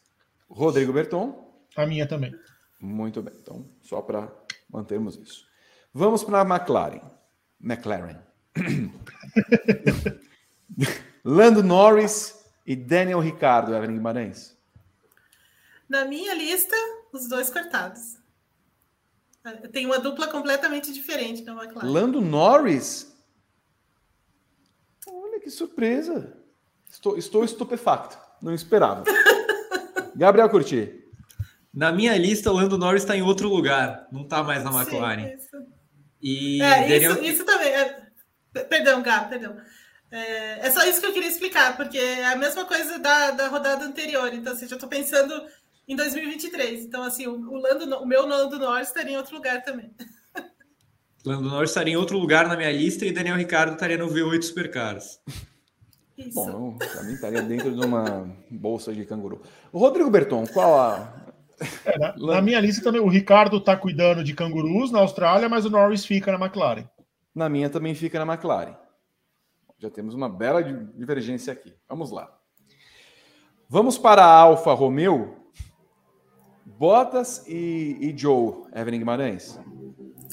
Bom, o Bottas estaria acompanhando já a namorada nos, nos é, nas etapas de ciclismo, né? Uhum. Já teria deixado a Fórmula 1, então vai apoiar a namorada. É, e o tá Joe vai voltar para a China. Muito bem. Tira os dois. E assim, pelo que entendo, não estão ali. É, não fazem parte não, dos 20. Não estão mais no grid, não estão mais no grid. Gabriel Curti. Então, aqui, aqui vai o primeiro, é, a primeira explicação do que é a minha lista. Como a gente fez esse exercício pensando em 2023, foi a, a sugestão que surgiu, é, eu coloquei, eu fiz uma lista de pilotos que eu gostaria de ver na Fórmula 1 no futuro, mas ainda não em 2023. Então, é, essa é a primeira explicação do porquê, por exemplo, o Theo Pourchaire não está na, na, na, Alfa Romeo, não, não estará na Alfa Romeo na minha lista. Eu acho que ele deve estar na Fórmula 1 no futuro, mas ainda não em 2023. Pensando nisso, eu manteria o Valtteri Bottas. Mas depois, lá no final de tudo, eu passo quais são esses nomes que eu separei para 2024 e além. Joe. Rodrigo Berton. Na minha, o Bottas continua na Alfa Romeo com todo o seu bronzeado ciclista, mas o, o Ju vai para vai lá para a cidade proibida lá da, de Pequim, perto da Praça da Paz Celestial. A minha inicial Bottas estava, mas aí na revisão final do encaixe de pilotos que também fiz, ele foi mandado para a Zanfolândia, onde ele pode expor a, a sua nádega alva ao mundo e o Joe está em qualquer outro lugar que não sei para onde ele foi parar. Vamos para a Alpha Tauri, Evelyn Guimarães. Com aí nós temos como temos essa divergência sobre pilotos. Eu também tinha feito isso, mas você pode explicar à vontade. Pierre Gasly, uh, Yuki Tsunoda, ou se você encaixa alguém aí no meio.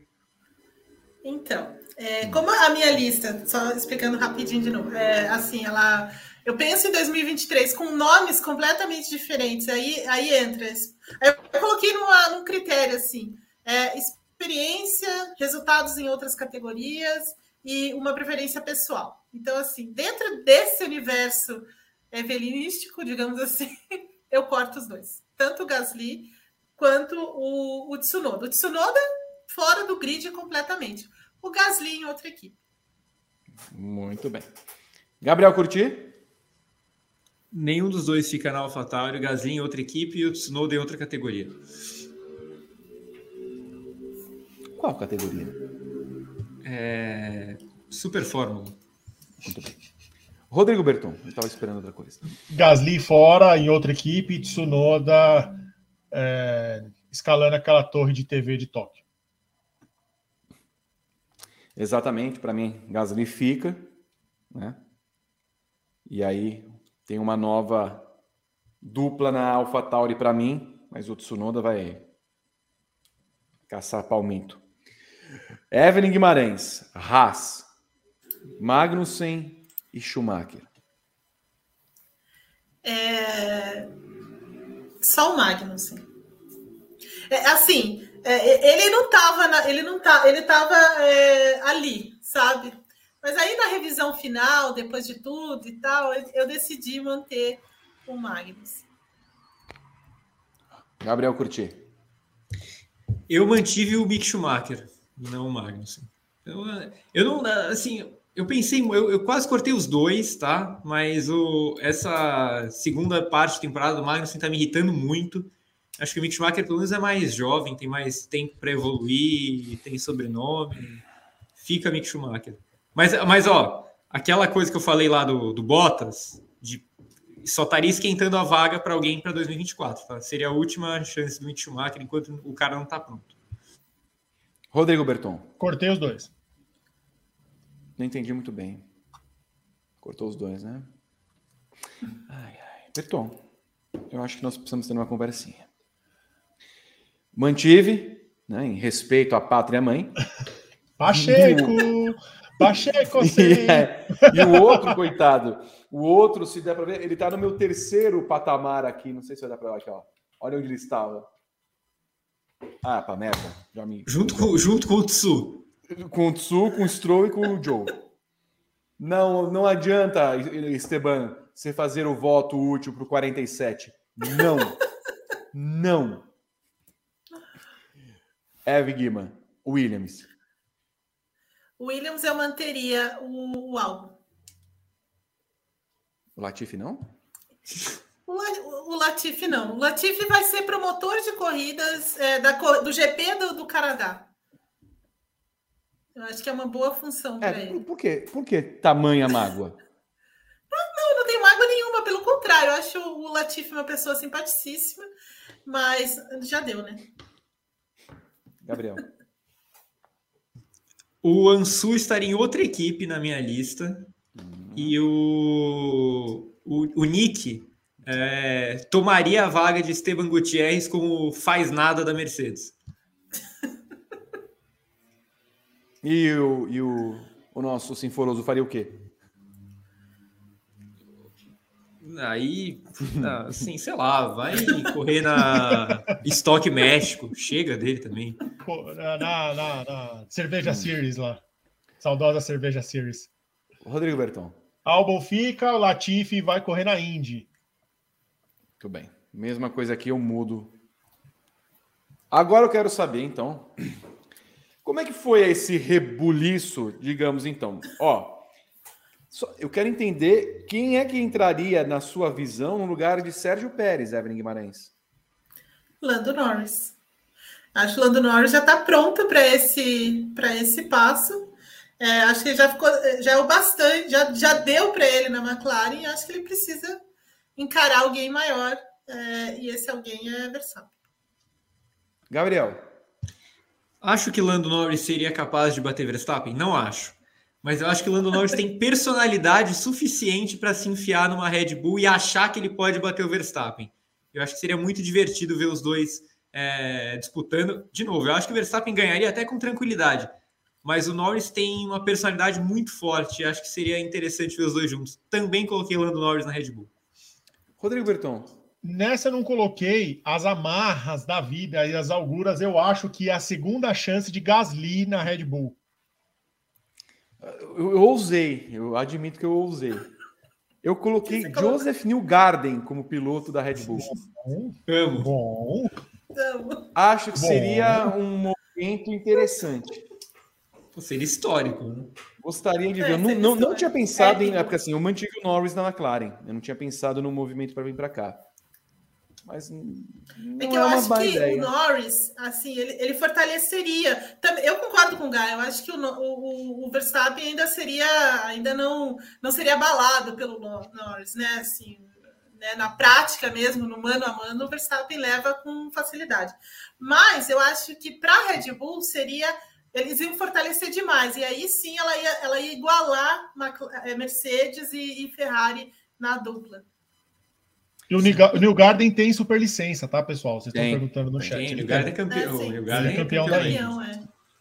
Leclerc Sainz, Hamilton Russell, uh, Alonso barra uh, quem? Ao lado de Ocon, Evelyn Guimarães. Ah, sim. Na, na, aí na, na, minha, na minha lista, aí começa a usar, viu? aí eu traria Alex Palou para lá para a Fórmula 1 e colocaria ao lado do, do Ocon na Alpine. Já que a Alpine perdeu todo mundo, está sem, né, sem coisa, pelo menos alguém que tem a, a, superlicença Não é McLaren, tem... não se chama McLaren, né? Dá para ir encher o saco. Dá para ir, exatamente. Mas é, é um, é, né, um piloto novo, ainda relativamente é, com uma grande, uma, uma bagagem que traz da Índia, título da Índia, então acho que ele ter, teria todo o mérito de alinhar ali é, na Fórmula 1 ao lado do Esteban Ocon. Gabriel? É, esse meu voto aqui, ele é muito baseado no, na irritação por ver a campanha que o Ocon está fazendo pelo Mick Schumacher. Já que ele quer tanto o Mick Schumacher para ficar uma dupla paz e amor, Sérgio Pérez seria a dupla de Esteban Ocon para reviver esse, esse bromance que eles tiveram na Force India. Olha. Que maravilha. Mas só para entender, Gá, você considera que o Pérez é um dos, melhor, um dos 20 melhores pilotos do mundo? Considero.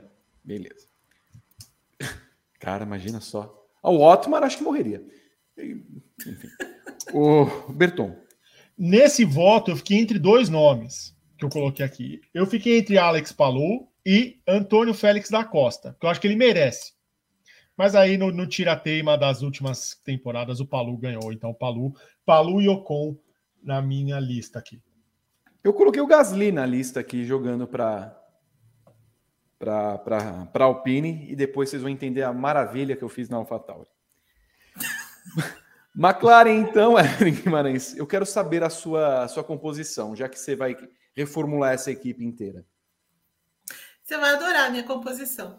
Porque a primeira, o primeiro piloto, Pierre Gasly, né? Porque eu acho hum. que o. Gasly já a McLaren já é bem grandona para ele, então acho que ele já se sentiria bastante valorizado lá dentro da, da McLaren.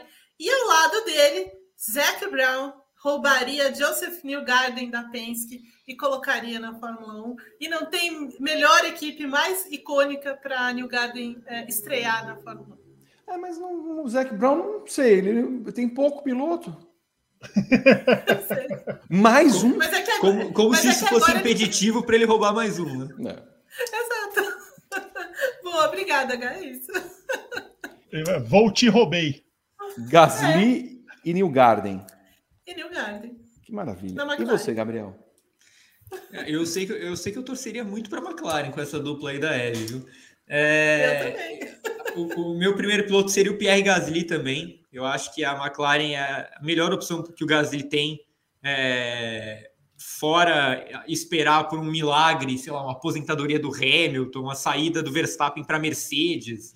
Tirando isso, eu acho que a McLaren seria o melhor para o Gasly. E eu acho que o Gasly merecia essa oportunidade. Achei ele muito bom piloto. Achei ele extremamente superior a todos os pilotos que competem ali naquela faixa de grid com ele. Acho que ele seria uma ótima para a McLaren. É... E do lado dele, o Oscar Piastri. Eu acho que o Piastri está de bom tamanho, sim, na McLaren. É... E acho que ele ia sofrer muito com o Gasly. Pelo menos no primeiro ano dele na Fórmula 1. Mas seria uma dupla interessante. Rodrigo Berton. Pato Howard e Norris. Muito bem.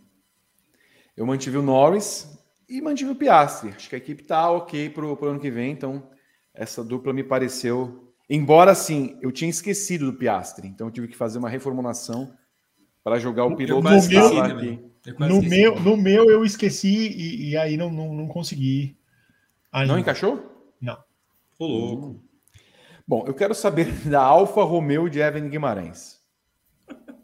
Ah, então, Alfa Romeo, né? Então, assim, Alfa Romeo para mim foi a mais difícil de formar, é, porque eu é, porque eu dispensei o Bottas, né? Então, eu, eu dispensei o Bottas, cansei dele, e também o Zul não tem condição, né? Então, assim, aí eu pensei, olha, eu vou, eu vou fazer uma reparação histórica aqui, aproveitar isso, e vou colocar na Alfa Romeo o Antônio Félix da Costa fazendo uma parceria aí com Sérgio Pérez. Vou, dar, vou, ainda, vou manter o Pérez ainda na Fórmula 1, a experiência ali ajudando na Alfa Romeo, e traz é, o, o, o, Félix da Costa. Gabriel é totalmente pessoal isso, viu? Não tem nada. Ó, como eu falei na hora que eu mantive o Bottas, eu fiz o seguinte: tem cinco pilotos no, no meu grid ideal que estão com asterisco. O que significa esse asterisco? Basicamente, eu gostaria de vê-los para 2023, mas muito provavelmente não para 2024. Né? Porque imagino que outros pilotos mais jovens que ainda estão cruz é, poderiam chegar no grid em 2024. Então, o primeiro deles é o Bottas, como eu já tinha antecipado. Ele é o primeiro do asterisco. É, e o parceiro dele, sem asterisco, seria o Alex Palou. Rodrigo Berton. Nesse eu fiquei em dúvida e, e, eu acabei resgatando um lá do toco do programa do Rodrigo Faro. Que quando eles tomam toco, eles vão lá pro, pro... Então, eu tinha tirado o Mick Schumacher do, do, Mas aí na minha, eu fiquei entre Van Dorn e Mick Schumacher. E aí eu vou deixar o Mick Schumacher com botas na Alfa Romeo. A minha dupla pega uma pessoa que vocês já falaram, Antônio Félix da Costa, que eu acho que é o cara que desses todos que merecia estar aí, nunca teve uma oportunidade. E pensando na Alfa Romeo enquanto Audi, eu pegaria um piloto alemão que seria Nico Huckenberg. Cara, eu esqueci, eu esqueci completamente do Huckenberg. Perdão, perdão, Hulk. Sim. Eu também esqueci. Puxa mas, mas go gosto muito, sou partidário de Nico Huckenberg. Aston Martin, Evelyn, você já está pensando na Aston de 2023 sem Vetão com Alonso, é isso? Isso. Ou você então eu deixei o eu deixei o Alonso lá e eu trouxe o Van Dorn para uma segunda chance na, na Fórmula 1. Gabriel.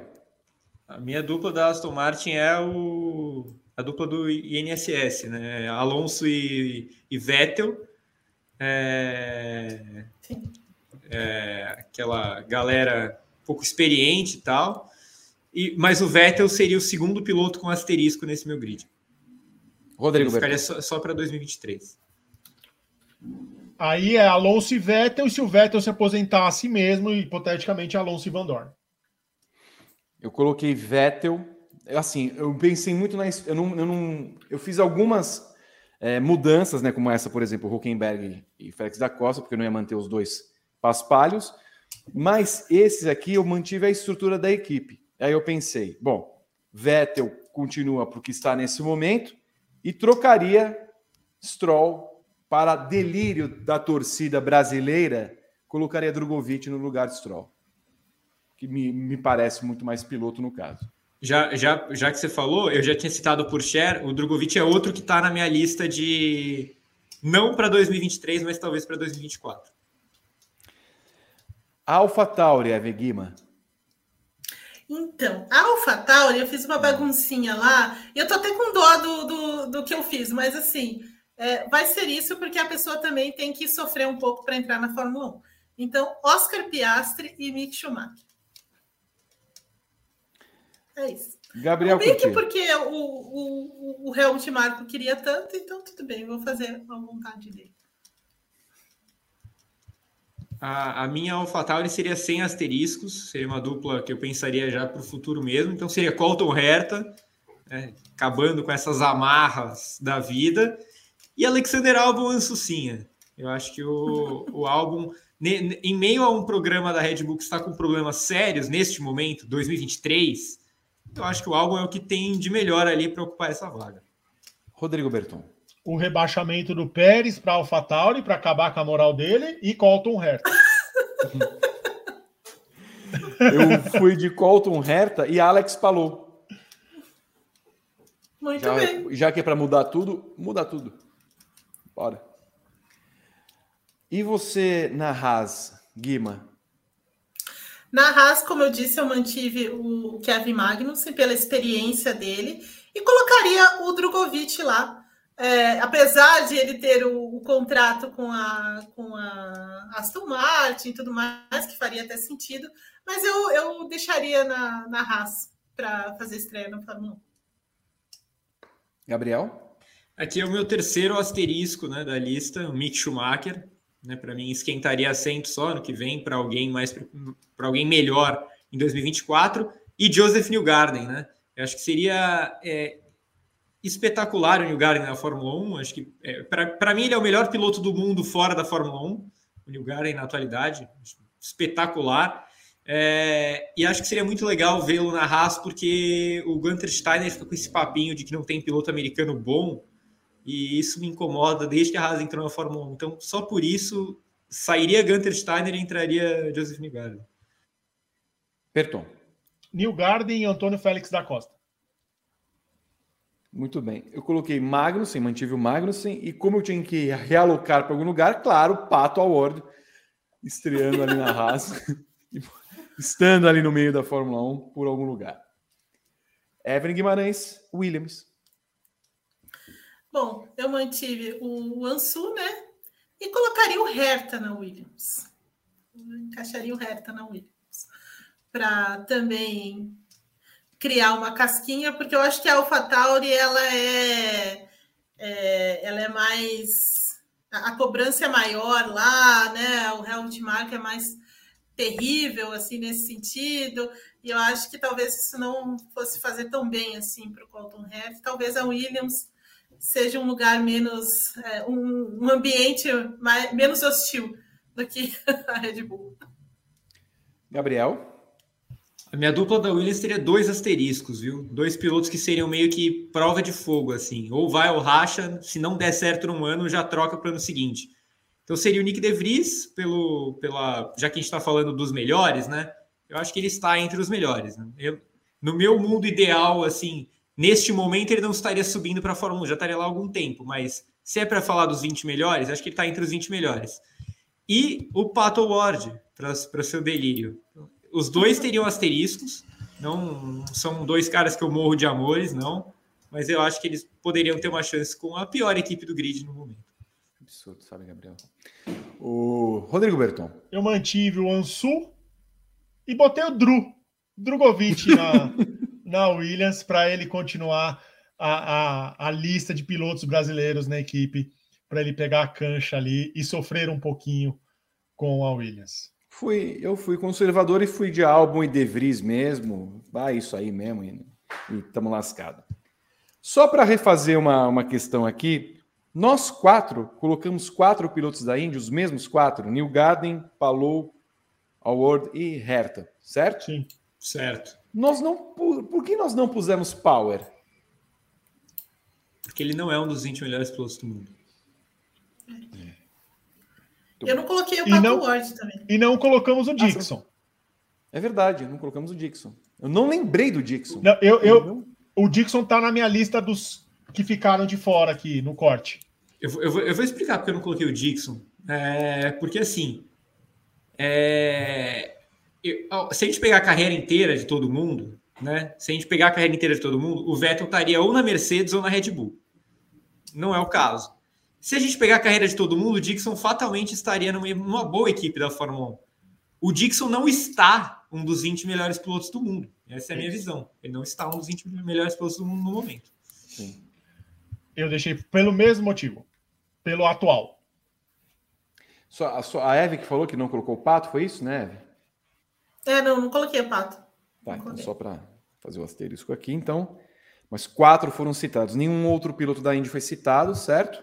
Sim. Drogovic, todos colocaram ou alguém não. colocou? Eu na minha lista de stand-by. Três aqui. Uh... O pior é que assim, eu não sei vocês, mas eu já mudei minha lista desde a hora que eu comecei a fazer umas quatro vezes. É, não, muda. E provavelmente sim, não, sim, eu sim. vou olhar e vou mudar de novo. vou antes de passar para o Thiago. Não, não vou mais mudar porque está registrado aqui. Tanto que eu já tinha passado para o Thiago e já mudei e mudei de novo mas não vou mais mudar. Essa é a lista. E o, o, único piloto fora desse mundo que colocamos em comum foi Félix da Costa. Sim. Só eu não coloquei outro... também. E o Gá não colocou. E, mas é interessante que não há nenhum outro piloto que a gente considere em WEC, em outra categoria, que, que esteja entre os melhores. Porque eu acho que, por exemplo, o Buemi já esteve um dos 20 melhores pilotos do mundo, ele não está mais. Né? Então, acho que também tem muito isso do, do momento do cara. Acho que por exemplo, Boemi e Dixon certamente por carreira estariam nessa minha lista em boas colocações. Eu acho que hoje eles não, não, não vivem mais o melhor momento. Mas e também porque a concorrência é grande, né? Com a lista que tem hoje dos caras que estão na Fórmula 1, com os que estão fora da Fórmula 1, aí, é, aí você não, não pode colocar o Dixon na Haas, né? Por exemplo. Então, assim, é... o, tem peso diferente, eu, né? Eu posso só passar os pilotos que eu coloquei pensando em 2024 aqui? Por favor. Eu coloquei uma, a, categoria à parte, né? Como se fossem os caras que eu ainda não vejo como prontos para a Fórmula 1 hoje, mas que pensaria para 2024. Que seriam o Theo Pourchaire, o Drogovic e o Logan Sargent. Foram os três caras que foram os melhores destaques da Fórmula 2, mas para mim nenhum deles nesse momento deveria subir para a Fórmula 1 ainda. E colocaria os três caras da Fórmula 3 para mim que são muito talentosos, que são o Vitor Martin, o Isaac Adjar e o Zane Maloney. Para mim, esses três é, têm que estar na Fórmula 1 se eles mantiverem a pegada que eles estão tendo, mas não para 2023, porque eles nem passaram pela Fórmula 2 ainda. Eu fiz a minha listinha aqui, como eu posso mostrar para vocês, acho que dá para ver, né? O que, que eu fiz? Eu rebaixei o Pérez aqui, né? Assim, será que eu encaixo em algum lugar? Aí eu fui colocando, tipo, a Ward Palu, Bottas já tinha rebaixado. Com... Aí eu coloquei o Power aqui. Falei assim, subo não. Drogovic, da Costa, Herta, e coloquei o Schwartzman para uma eventualidade. É a camada 3 da lista, Joe Stroll, Tsunoda e Mick Schumacher, e lamentavelmente a camada 4, né? Tipo, cadê aqui? O Lat, longe, solitário e triste. Sem nenhuma chance, pobre, coitada. Coitado.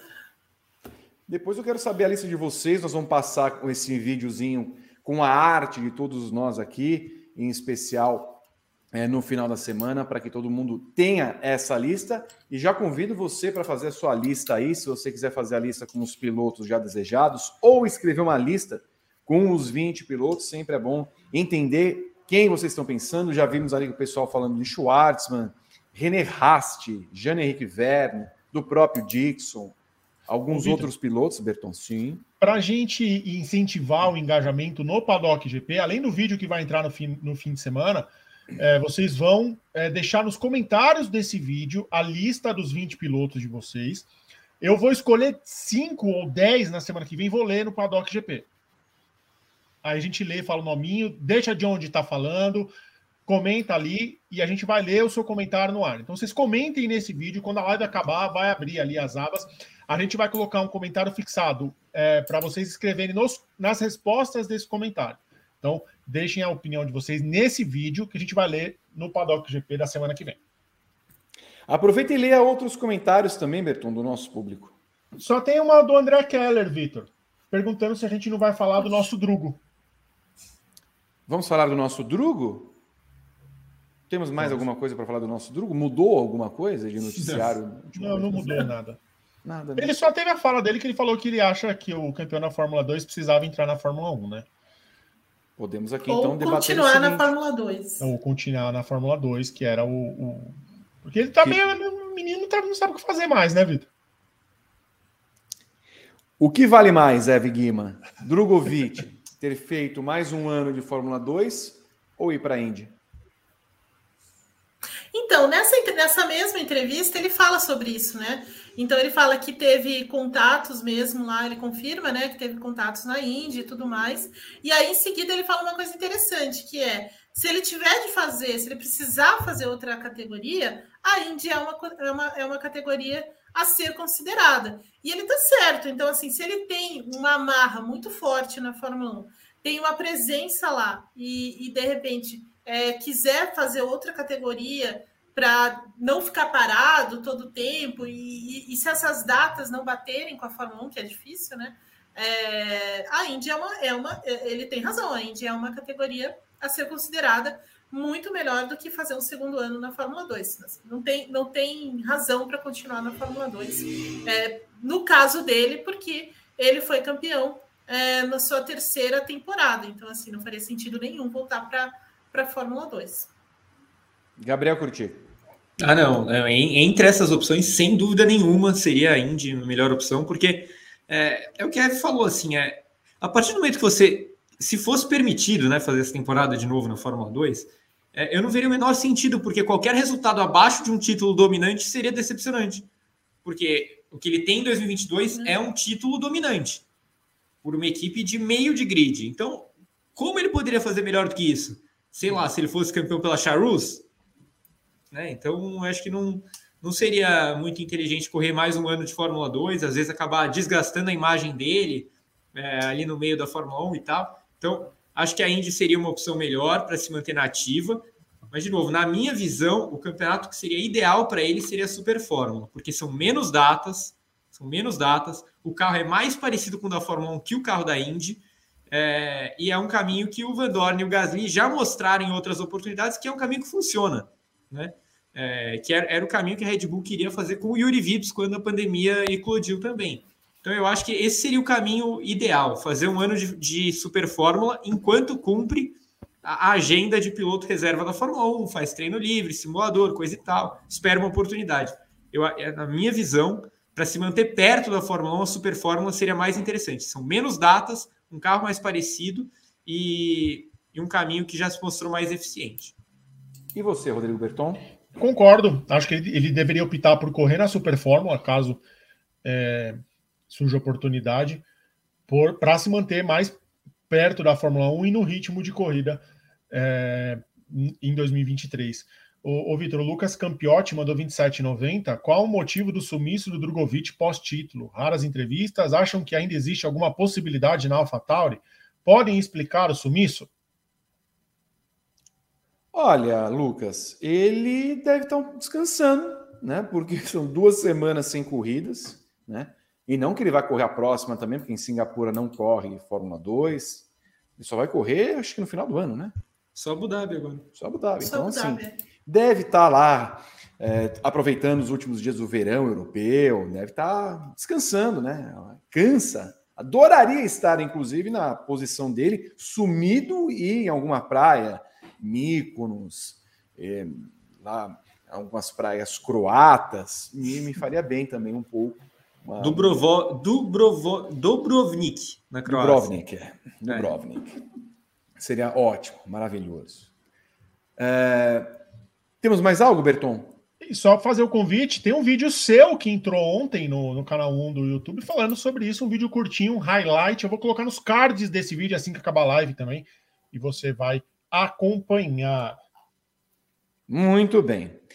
Quero chamar a atenção de vocês. Nós temos, claro, nossos programas na semana. Quarta-feira, TTGP, às 13 horas, aqui no canal principal do Grande Prêmio. Às 13 horas também na quinta-feira, WGP, com o comando da Eve Guima. Também temos Padocast essa semana, cujo tema é, Gabriel? Padocast essa semana falaremos de MotoGP pela primeira vez na temporada. É, como a Eve disse no destaque inicial dela, acho que temos de dar um destaque para a MotoGP que silenciosamente acabou se tornando o campeonato mais interessante da temporada 2022. Do nada, absolutamente do nada, o Quartararo deixou chegar, o Peco Banhain emplacou uma sequência absurda de vitórias, então estarei com, com Juliana Tesser e com Ana Paula Cerveira falando dessa temporada da MotoGP e também do retorno do Mark Marques, né, que talvez seja até mais importante do que a boa disputa pelo título, é o retorno da grande lenda ao grid e parece em boa forma, inclusive. Que volte à velha forma, porque ele bota aquele fogo necessário na MotoGP.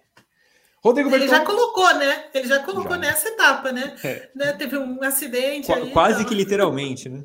É. O que foi? Lê aí. Drogovic na praia seria o Drogovic? Com esta é piadola. Com esta piadola, nós encerramos o Paddock GP desta segunda-feira. Ah! Com a certeza de que Pessoal, voltaremos. Fale, Berton. Se inscreva nos canais do Grande Prêmio, siga o canal do Grande Prêmio no Spotify, tá aqui na descrição. Tem muita. Vitor, teve assinante hoje que eu perguntei: você já segue o canal do Grande Prêmio no Spotify? Eu nem sabia que tinha. Ah, puta que me pariu. E a gente fala toda semana. Toda semana. Tem um link aqui embaixo, tá? Ouça os, os podcasts do Grande Prêmio no Spotify e um link. Você clica no link e segue o nosso canal. Não tem Spotify? Ou ovo, ovo, né, Vitor? Ovo. No Android ou no Google. É só procurar por Grande Prêmio ou Padocast. Tem no Deezer, tem no Tuning, tem no Rádio FM, tem em todos os lugares. Então siga o Grande Prêmio. E a Paola Laredo observa: nunca mais teve time extended. O programa de hoje, Paula, era para ter uma hora e quinze. Este já é o time extended. É, e porque não tem like. Se não tivesse like, like suficiente, a gente faria. 396 likes, não bateu 500 não, likes. Não bateu. Não bateu 500 likes. Fica triste, né? Assim que terminar o programa, então, como o Berton explicou, vai atualizar aqui o nosso, a nossa página e aí você vai poder escrever. Escreva os 20 melhores pilotos da Fórmula 1. É, por favor, faça isso para dar aquele engajamento necessário para esse vídeo. Quero mandar um beijo para Evelyn Guimarães, para Gabriel Curti, para Rodrigo Berton, para vocês que acompanharam esse nosso programa. Segunda-feira que vem estaremos de volta com mais uma edição do Paddock GP. Beijos. Até lá. Tchau.